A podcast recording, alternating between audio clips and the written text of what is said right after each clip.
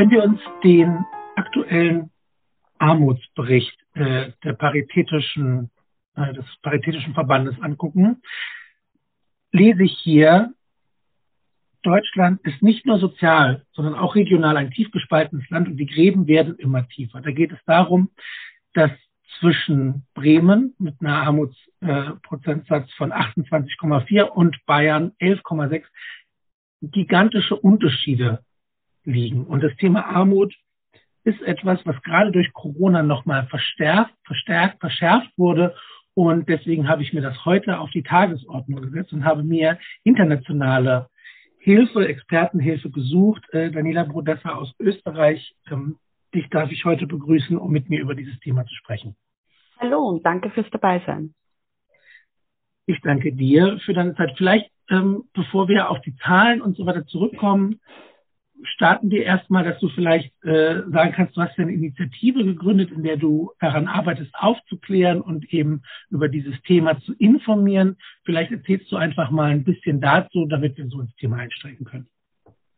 Ja, ähm, es geht darum, dass ich habe ja selbst jahrelang Armutserfahrung hinter mir und weiß aus eigener Erfahrung, was es bedeutet, in Armut zu leben und wie still es dich macht durch die ganzen Beschämungen und Vorurteile, die von außen auf dich einprasseln, wird man immer leiser.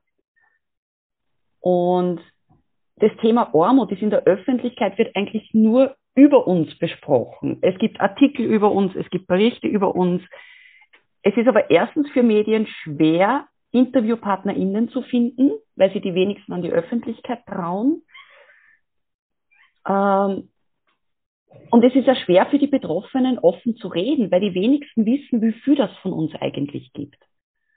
Und das war eigentlich noch über drei Jahre auf Twitter, ist die Idee dann irgendwie langsam zustande gekommen.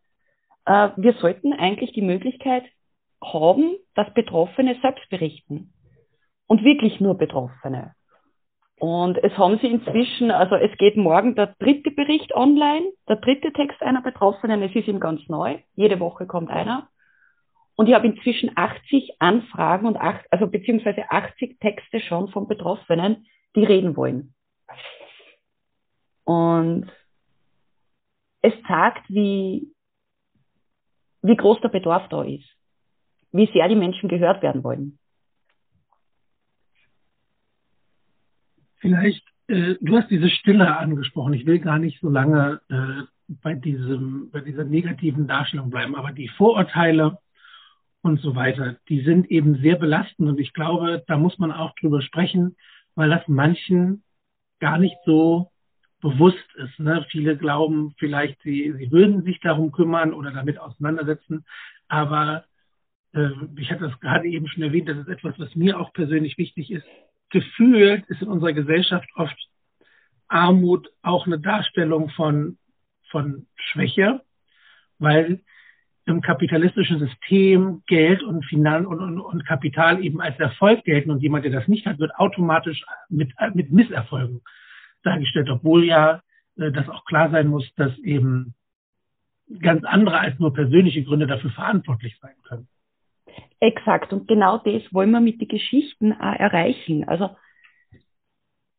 jede Geschichte, die ich bis jetzt durchgelesen habe, da ist Armut vorwiegend dadurch entstanden, dass man zum Beispiel ein Kind zum Pflegen hat, dass man selbst schwer erkrankt ist. Und unter schwer erkrankt äh, fällt jetzt nicht nur zum Beispiel Krebs, sondern auch Depressionen. Und solche Sachen führen dann oft in Armut, weil Armut eben strukturell ist. Also hast du Kinder zu Hause, fällt dir die Vereinbarkeit, kannst du nicht Vollzeit arbeiten gehen. Mit einem Teilzeitgehalt bist du schon weit unter der Armutsgrenze. Und genau das wollen wir aufzeigen. Weil einfach das Vorurteil, also Armut hat nur immer das Narrativ, die wollen nicht. Mhm. Und wir wollen genau das Gegenteil aufzeigen. Es geht nie darum, dass man nicht will, sondern dass einfach die Möglichkeiten fehlen. Es fehlt die Infrastruktur, ähm, es fehlen die Ressourcen oft, dass man in seiner Umgebung die richtige Arbeit findet. Und genau das wollen wir aufzeigen. Und wir wollen eben auch, man kriegt oft den Vorwurf, wenn man über Armut redet, auch, ja, ihr seid in der Opferrolle. Und wir wollen genau das Gegenteil aufzeigen. dass es an den Strukturen liegt und nicht daran, dass man, dass man es sich in der Opferrolle bequem machen will. Was hat dich motiviert, die, diese Vorurteile und äh, die Frustration, die dir entgegengeschlagen ist, zu überwinden, um eben dann zu sagen, das hat ja durchaus sehr viel Kraft sicherlich gekostet, sich damit äh, mit der eigenen Rolle auseinanderzusetzen, das äh, Dinge zu recherchieren, was im System problematisch ist, sich zu verknüpfen. Was war der, der Hauptmotivationsgrund, eben diesen Schritt zu wagen? Ähm, es war lustigerweise genau eine Szene, die zu viel war. Da war schon jahrelang, äh, haben wir schon ein paar Jahre in Armut gelebt. Und es war eine Erniedrigung damals von einem Bekannten vor mehreren Menschen, mir gegenüber, vor meinen Kindern. Die war dann zu viel.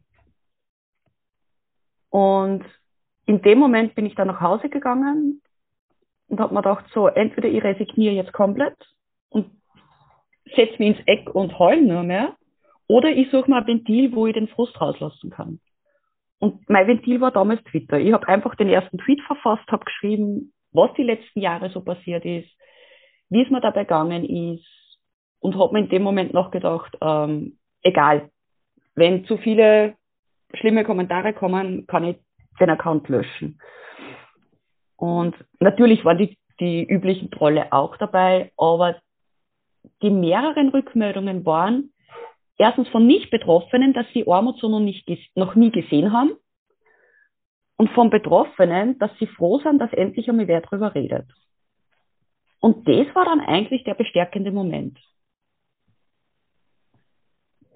Wenn wir äh, über dieses Thema sprechen. Ich habe noch ein paar Zahlen hier nicht, also wenn Leute da vielleicht auch eben sagen, dass sie das noch nicht so kennen, sich so damit auseinanderzusetzen. Ich habe hier äh, laut des Statistischen Bundesamtes gilt eine Person bereits als ähm, ne, mit der Armutsgrenze oder Armutsgrenze betroffen bei 781 Euro netto im Monat. Das muss man sich mal überlegen. Ne? 780 Euro. Nicht, dass ich sage, dass das ausreichend ist, aber dass ich diesen Betrag haben kann und trotzdem noch äh, eben Schwierigkeiten habe. Und da kommt nämlich was ganz Wichtiges, was du mit der Stille angesprochen hast, was auch in Deutschland bei Hartz IV sinnvollerweise kritisiert wird. Es ist ja nicht nur, dass ich Schwierigkeiten habe, vernünftigen Wohnstandard und so weiter zu haben, sondern mir fehlt ja auch die Möglichkeit zur Teilhabe. Ins Theater, Kino gehen, Freunde treffen und so weiter. Das sind ja Kosten, die theoretisch oben drauf kommen, aber dann eben nicht ermöglicht werden können. Und dann werde ich ja quasi äh, in eine Isolation gezwungen, die oft, wenn man jetzt zum Beispiel über Depression spricht, das die ganze Situation nur noch verschlimmert. Exakt, genau. Die fehlende Teilhabe ist meiner Meinung nach auch einer der Hauptgründe, warum Armutsbetroffene so still sind. Ähm, wenn man zum Beispiel, wie es bei uns war, durch Pflege und durch Erkrankung in Armut kommt, hat man vorher relativ normal gelebt. Man hat sich mit Bekannten getroffen, man hat Ausflüge gemacht. Ähm, irgendwann wird es immer schwieriger. Und am Anfang probiert man es nur mit Ausreden. Ich kann das Wochenende nicht. Ähm, ich habe was anderes zum da. Und irgendwann beginnt es einfach, dass man dann nicht mehr eingeladen wird. Und je weniger Teilhabe man hat, umso weniger Kontakte hat man natürlich. Und umso weniger hat man die Möglichkeit, mit anderen über das Thema zu sprechen. Und das trägt alles dazu bei, warum sie die Menschen so sehr zurückziehen. Weil du vorhin die, die Zahlen aus Deutschland angesprochen, angesprochen hast mit der Armutsgrenze. In Österreich zum Beispiel liegt die, die Armutsgefährdungsschwelle beim Einpersonenhaushalt bei 1328 Euro. Bei zwei Erwachsenen und drei Kindern, was wir zum Beispiel jetzt sind, liegt sie bei 3187 Euro. Wer darunter ist, läuft zum Beispiel Gefahr, dass er mit der Zeit einfach keine Ressourcen mehr hat. Sprich, der Kühlschrank wird kaputt, du kannst nicht mehr ersetzen. Das Auto, was du zum äh, Arbeiten fahren brauchst, kannst du dir die Reparatur nicht mehr leisten. Also viel, es gibt ja viele Menschen, die sind unter der Armutsgrenze und es ist ihnen nicht einmal bewusst. Bis dann ein Moment kommt, wo sie ins Struggling kommen. Du hast angesprochen, dass deine Aktivitäten äh, in den sozialen Netzwerken ja auch viel positive Rückmeldungen gebracht haben und da soll es heute vor allem drum gehen, wie, also vielleicht kannst du noch ein bisschen genauer beschreiben, was da äh, nicht nur an Rückmeldung kam, sondern äh, du bist ja durchaus auch jetzt in, eingeladen worden als Interviewpartnerin, als Expertin, so wie hier zum Beispiel. Wie waren denn da die Erfahrungen? Wer hat sich da auf dich zubewegt und wie bist du damit umgegangen, als plötzlich das mediale Interesse doch gestiegen ist an deiner, deiner Funktion, deinem Ziel? Also begonnen hat es wirklich mit den positiven Rückmeldungen von Betroffenen einerseits, die eben, wie vorher schon gesagt, geschrieben haben, endlich merken es, dass, dass es nicht nur Erna allein so geht. Und ich meine, man muss bedenken, wir haben in Deutschland gibt es 13,4 Millionen Betroffene, in mhm. Österreich 1,5 knapp.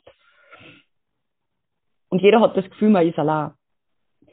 Die nächsten positiven Rückmeldungen, die mich persönlich wirklich fast nur mehr gefreut haben, waren die von Nicht-Betroffenen.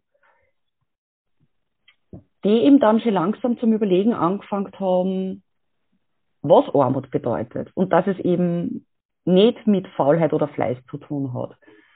Und dass die Debatte einfach immer größer wird. Und äh, medial was mir da am positivsten auffällt, ist, dass immer mehr Zeitungen oder äh, TV-Sender wirklich beginnen, zum Beispiel den Begriff sozial schwach zu meiden. Da haben wir jetzt wirklich drei Jahre auf Twitter daran gearbeitet, dass der Begriff sozial schwach nicht mehr verwendet wird. Und es kommt immer mehr an in den Redaktionen. Und manche Redaktionen fragen dann direkt auch bei mir an, wenn sie einen Artikel über Armut schreiben, kannst du den bitte durchlesen auf armutssensible Sprache. Und das sind so, ein, schaut aus nach kleinen Dingen, aber das bewegt viel. Armutssensible Sprache, muss ich mir mal schreiben.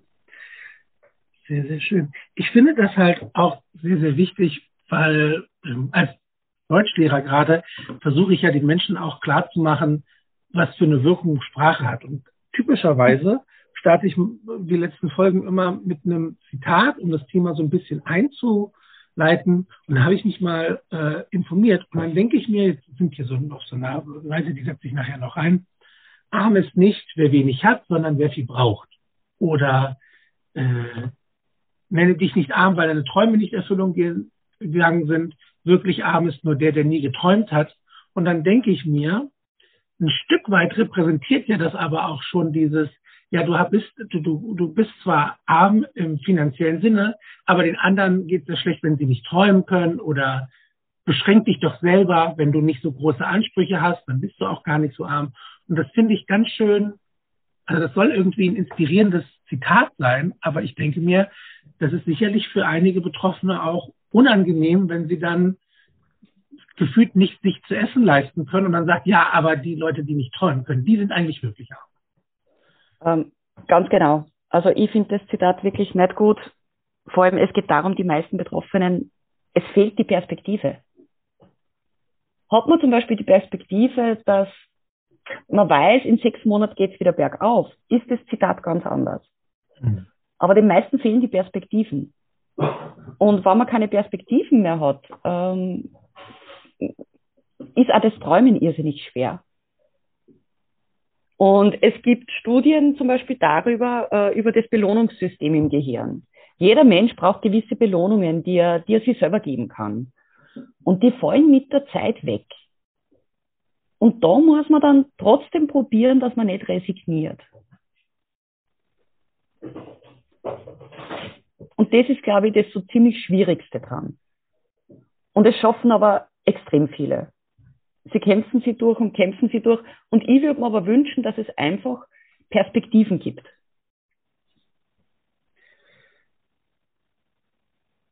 Wie können solche Perspektiven aussehen, wenn wir vielleicht mal auf die politische mhm. Ebene gehen? Was stellst du dir da vor? Erstens einmal ähm, die Vereinbarkeit ermöglichen. Also Fakt ist ja, dass, dass über, also äh, verhältnismäßig viele Frauen, viele alleinerziehende Frauen von Armut betroffen sind, weil eben die Vereinbarkeit zwischen Kinderbetreuung und Job fehlt.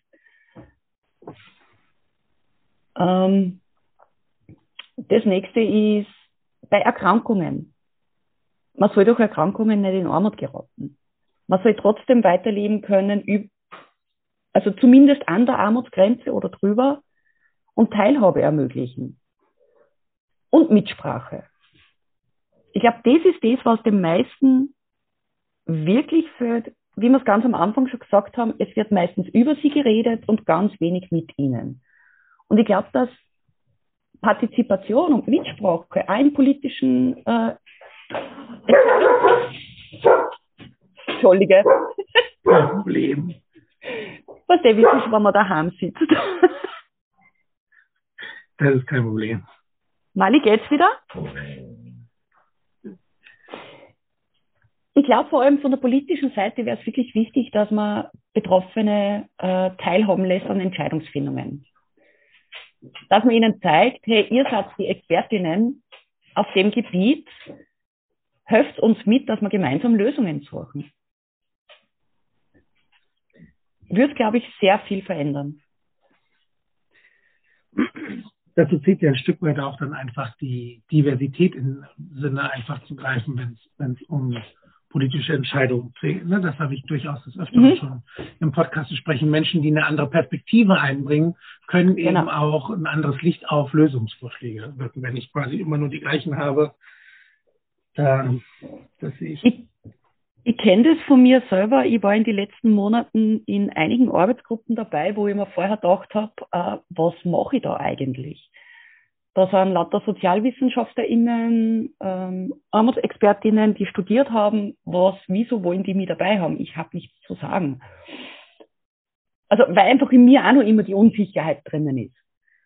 Und jedes Mal im Laufe von diesen Arbeitsgruppen hat sich herausgestellt, dass genau die Perspektive, die ich einbringe, sie selber sagen, die fehlt ihnen. Und das ist eigentlich was, wo ich sage, das treibt voran. Das ist was Positives. Und das wäre eigentlich relativ leicht zum Umsetzen. Ich musste davor aber auch dran denken, wenn ich jetzt sage, äh, dass natürlich die, die Tatsache ist ja so, wenn man studiert, ist es für viele, nicht für alle, aber für viele so, dass man da ja durchaus auch weniger finanzielle Mittel zur Verfügung hat. Wenn ich aber zurückblicke, klar habe ich nebenbei gearbeitet, aber ich hatte eine Wohnung und war da relativ gut abgesichert. Und ich glaube, dass natürlich äh, das mit Einschränkungen verbunden ist. Aber wenn ich eben in einer akademischen Laufbahn bin, und ich möchte das nicht verallgemeinern, sondern ich sage lediglich, dass es durchaus sein kann, dass Menschen, die eben eine akademische Laufbahn gehen, ja durchaus eine andere Lebensrealität haben als vielleicht Menschen, die von so extremen um Umständen betroffen sind. Da äh, ist es sicherlich sinnvoll. Also ich würde letztlich nur deinen Punkt bestärken, dass Teilhabe da irgendwie ein zentraler Punkt ist, um A, Lösungen auch, auch so gestalten zu können, aber B, letztlich auch, wie du sagst, diese Sichtbarkeit möglich zu machen. Mhm. Irgendwie nicht nur wir reden darüber und wir machen das, sondern auch eben konkret zu hören, was haben die Personen. Nein, dieses Familie und Beruf war ganz ähnlich. Ich hatte vor ein paar Monaten, da ging es konkret um das Thema Wohnungslosigkeit. Die äh, Frau, die zu Gast war, auch gesagt, ja, ich habe mich von meinem Mann getrennt, hatte Kinder, da konnte ich nicht arbeiten gehen. Und dann wird von vielen, glaube ich, ausgeblendet, dass das auch ein großes mhm. Problem sein kann. Vor allem die versteckte Wohnungslosigkeit bei Frauen. Hm. Die ist sehr groß. Ich kann mir darunter was vorstellen. Vielleicht kannst du kurz erläutern. Vielleicht wissen nicht alle, was mit versteckter Wohnungslosigkeit gemeint ist. Das ist die Wohnungslosigkeit, wo eben zum Beispiel vor allem Frauen noch Trennungen oder auch Männer ähm, dann bei Freunden unterkommen, bei Verwandten, aber keinen richtigen eigenen Wohnsitz haben. Also sie kommen für eine Zeit lang bei den Freunden unter, bei den Freunden aber sie haben keine eigene Wohnung, keine eigenen vier Wände, wo sie dann fix bleiben. Und das ist versteckte Wohnungslosigkeit. Und dies, ich habe jetzt leider keine Zahlen bei der Hand, aber die ist, die wird immer größer. Wenn wir beim Thema der Teilhabe bleiben. Du warst letztens in einem Space im Gespräch mit Natascha Strobel und äh, der Kotromilf auf Twitter, richtig? Mhm, genau. Da ging es um die Schatzfamilien. Also ich komme auf Teilhabe, weil ja äh, die Kultusministerpräsidentin, also die Präsidentin der Kultusministerkonferenz, Karin Prien, da eingeladen war und nicht aufgetaucht ist. Aber vielleicht kannst du trotzdem ein bisschen erzählen, worüber ihr da gesprochen habt, weil ich das äh, selbst auch sehr spannend fand. Ähm, auch hier war es ja quasi, dass du eine Perspektive einbringen konntest. Es ging ja letztlich äh, um, um Schattenfamilien und Menschen mit vulnerablen äh, Personen, vor allem Kindern. Aber da konntest du ja auch noch was einbringen. Vielleicht kannst du da ein bisschen was zu erzählen. Genau, also Auslöser von dem Space war tatsächlich der Tweet von der Frau Prien. Aber es ist nicht darum gegangen, dass wir jetzt, wie es jetzt gern dargestellt wird, dass wir quasi einen Mob äh, initiieren wollen, sondern es ist wirklich darum gegangen, dass wir gemerkt haben, es gibt so viele Schattenfamilien und genau, die waren ihm auch die letzten zwei Jahre leise. Ähm, wir hätten sie eingeladen, kommen ist leider nicht. Wir haben im Laufe vom Space, wir haben während dem Space zum Beispiel irrsinnig viele Nachrichten nebenbei gekriegt von Eltern, die genau das geschrieben haben, was ich eigentlich aus der Armutsdebatte kennt. Ich habe mir jetzt zwei Jahre lang durchgewurscht und habe immer geglaubt, ich bin allein mit dem Problem. Und es tut so gut zu hören, dass es so viele sind.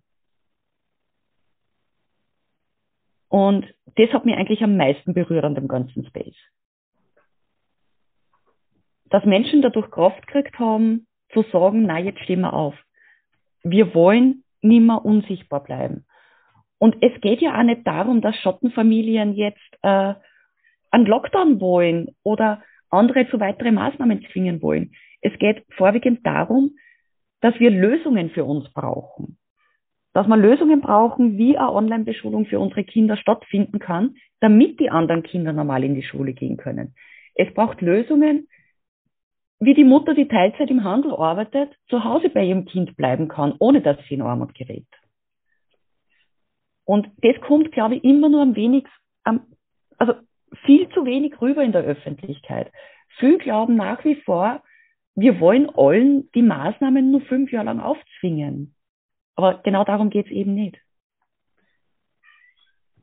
Was mich an dieser, an dieser Fragestellung auch immer stört, ist, dass, die, dass diese Möglichkeiten schon da sind und es eben Beweggründe gibt, die ich entweder nicht nachvollziehen kann oder einfach ablehne. Also als Beispiel, äh, meine Mutter ist Leiterin in einem Ort und ist dann eben da in ihrem Büro und äh, vorrangig für die Organisation und Verwaltung zuständig. Und als es dann Probleme gab äh, mit der Pandemie, war es plötzlich möglich, ihren Dienstrechner zu verschaffen, dass sie eben nicht dauerhaft mit den Kindern in Kontakt war, was nicht das Ziel ist auf, auf lange Sicht, aber es war eben möglich für sie, flexibler zu arbeiten. Diese, diese mhm. Möglichkeiten mhm. sind schon da. Ich habe das erlebt bei Menschen, die bei der Polizei sind, die plötzlich auch einen Tag Homeoffice machen konnten und, und jetzt aber nicht im Sinne von unbezahlt zu Hause hocken. Und ich glaube, diese Flexibilität ist A, für das, was wir gerade besprechen, wichtig, aber eben gesamtgesellschaftlich einfach, weil zum Beispiel Vereinbarkeit von Familie und Beruf das Problem der Armut verschlimmert, aber letztlich ja nicht nur diese Menschen betrifft, sondern sogar noch viel mehr.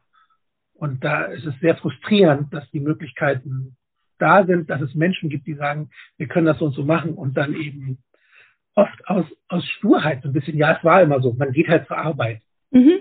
Ne, dass das dann der Hauptgrund ist, warum es so bleiben muss.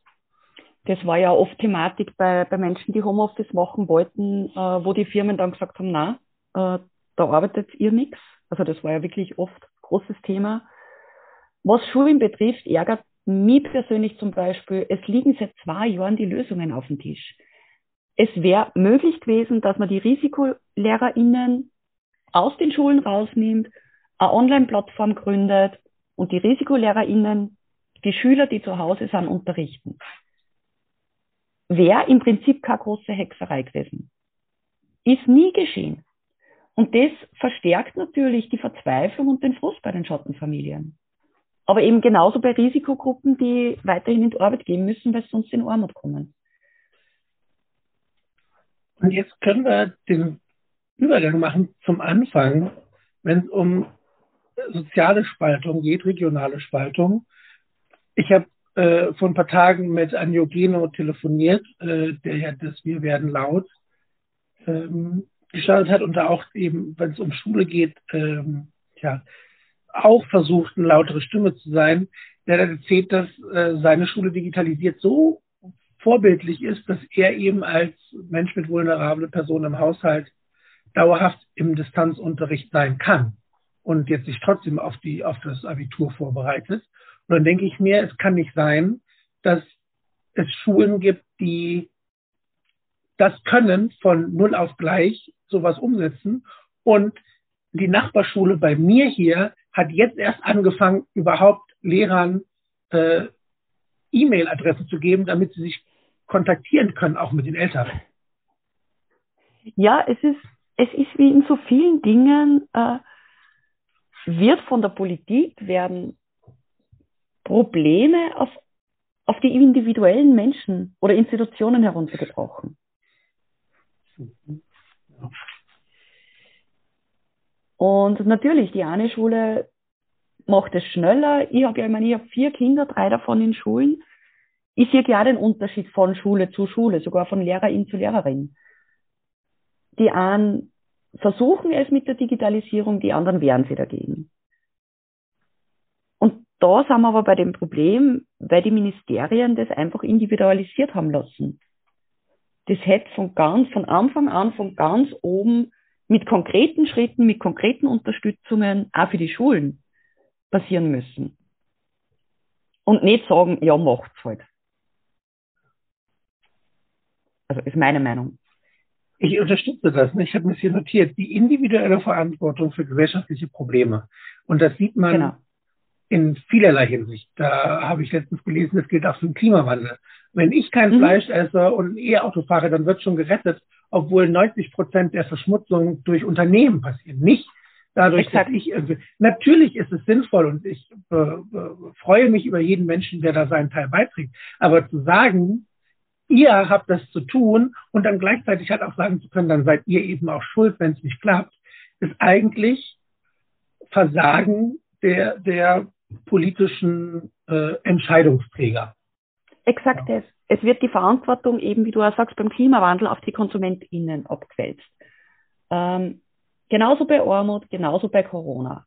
Es werden wirklich, anstatt dass man an die strukturellen Probleme arbeitet, die von oberster Ebene bearbeitet werden, wird immer oder zumindest meistens der einfache Weg gegangen und wird auf das Individuum herunterbrochen. Und das ist was, was mich in die letzten Jahre einfach auch schon so wütend macht. Weil dadurch natürlich trotzdem, genau wie du auch sagst, äh, die Vorwürfe zum Beispiel eben beim Klimaschutz an den Einzelnen kommen oder wie es bei Armut ist an den Einzelnen, anstatt dass man die Vorwürfe an oberster Stelle lässt, also präsentiert und sagt, hey, da ist ein strukturelles Problem. Wie gehen wir das an? Wann die ganzen Unternehmen dafür äh, verantwortlich sind, dann müssen wir dort jetzt ansetzen und nicht beim Konsumenten, wo sie ein Großteil davon keine Bioware leisten kann. Die sind nicht schuld.